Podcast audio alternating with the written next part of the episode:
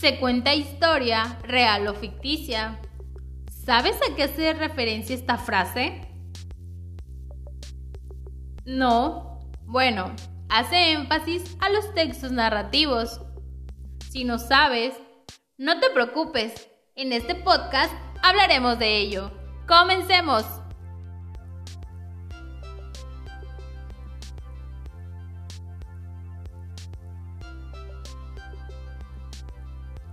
¿Cómo están amigos? Espero y se encuentren bien. Antes que todo, ¿saben qué son los textos narrativos? Bueno, se dice que un texto narrativo es un relato en que se cuenta una historia, real o ficticia, que ocurre en un lugar y un tiempo concreto. En la vida cotidiana, la narración forma parte esencial de nuestra forma de comunicarnos dado que se trata de una forma de contar un suceso o un hecho.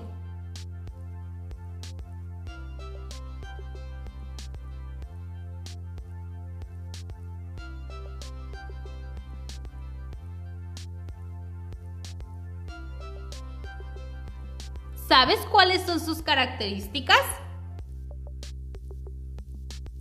Bueno, si bien es cierto, los textos narrativos suelen caracterizarse por contar una anécdota, una anécdota, o sea, un conjunto de acciones y situaciones repartidas en un periodo y un tiempo determinado.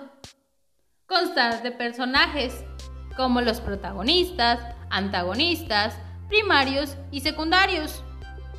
Poseer un narrador, que es la voz que cuenta la anécdota desde un punto de vista específico y empleando un lenguaje puntual.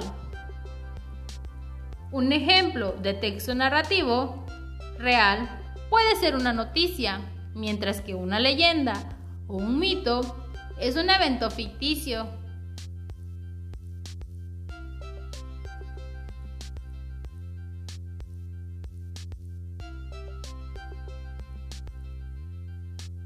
El texto narrativo tiene un fin informativo como las noticias periodísticas, de enseñanza, como las moralejas de los cuentos, o de entretenimiento, como novelas y chismes.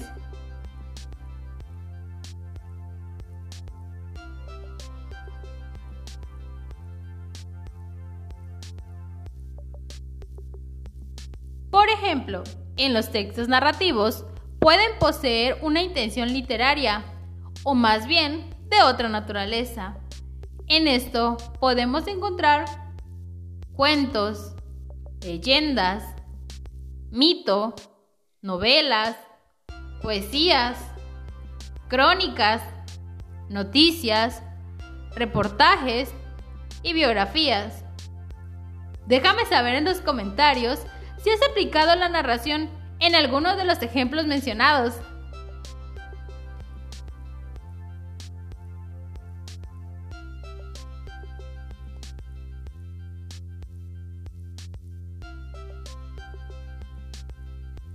Ya que sabemos qué son los textos narrativos y sus características, ¿sabes cuáles son los tipos de narración? Bueno, en la primera posición podemos encontrar la narración informativa y administrativa.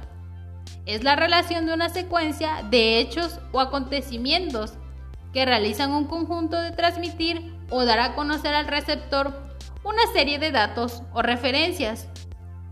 Este tipo de narración es objetiva, en el cual el autor procura evitar todo tipo de juicios y opiniones, pues el texto debe estar ceñido a su objetivo fundamental, que es informar al receptor de lo acontecido de un evento. Por otro lado, en la narración literaria, se asigna aquella que se vale de un conjunto de recursos retóricos y de procedimientos literarios para producir un texto de naturaleza artística. Como tal, la narración literaria cuenta una historia dentro de la cual interactúan varios personajes, cuyas acciones son relatadas por un narrador que pueden formar o no formar parte de la historia. Y por último, en la narración técnica o científica, Esto nos ayuda a comprender el mundo de la naturaleza de los seres humanos con respecto al entorno natural, así que los relatos que surgen ocasionan que el lector pueda intervenir nuevas cosas que se generen en su imaginación, como ciertas imágenes y conceptos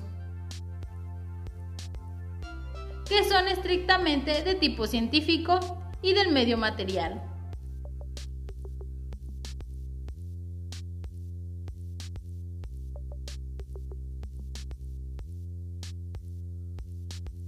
Hemos llegado al final de este podcast.